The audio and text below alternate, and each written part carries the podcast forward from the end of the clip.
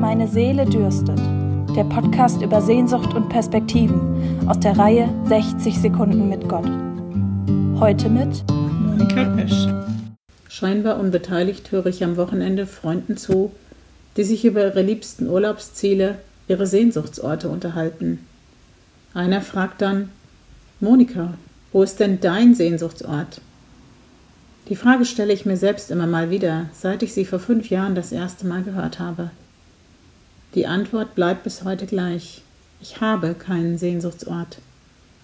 Es sind Erlebnisse mit Menschen, die mein Herz erfüllt und meine Seele berührt haben. Schön, wenn der Ort, wo das geschieht, ein wunderbarer Ort ist. Ein Strandcafé bei eisiger Kälte auf Texel. Die Brücke mit dem Blick auf den Tejo in Lissabon.